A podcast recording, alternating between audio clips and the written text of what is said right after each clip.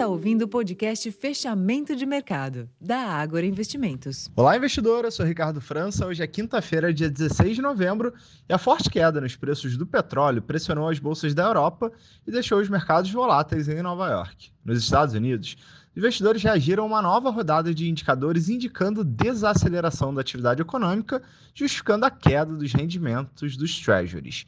Neste ambiente, os investidores celebram a possibilidade do Fed, ou seja, o Banco Central norte-americano, cortar os juros no ano que vem, mas ao mesmo tempo mostram preocupação sobre como será o processo de desaceleração da economia, o que naturalmente deixou os índices voláteis e sem direção única no fechamento.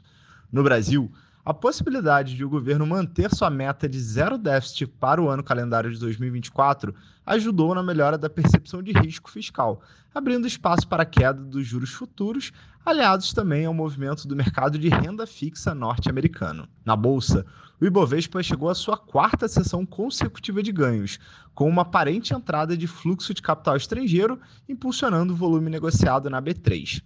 Ao final do dia, o principal índice da bolsa tinha alta de 1,2%, renovando sua máxima de fechamento neste ano aos 124.639 pontos, para um giro de 33 bilhões de reais.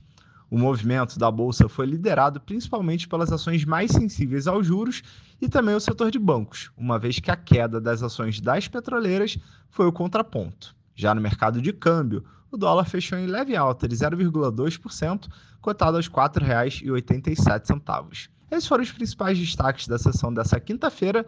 Eu vou ficando por aqui, uma ótima noite e até amanhã.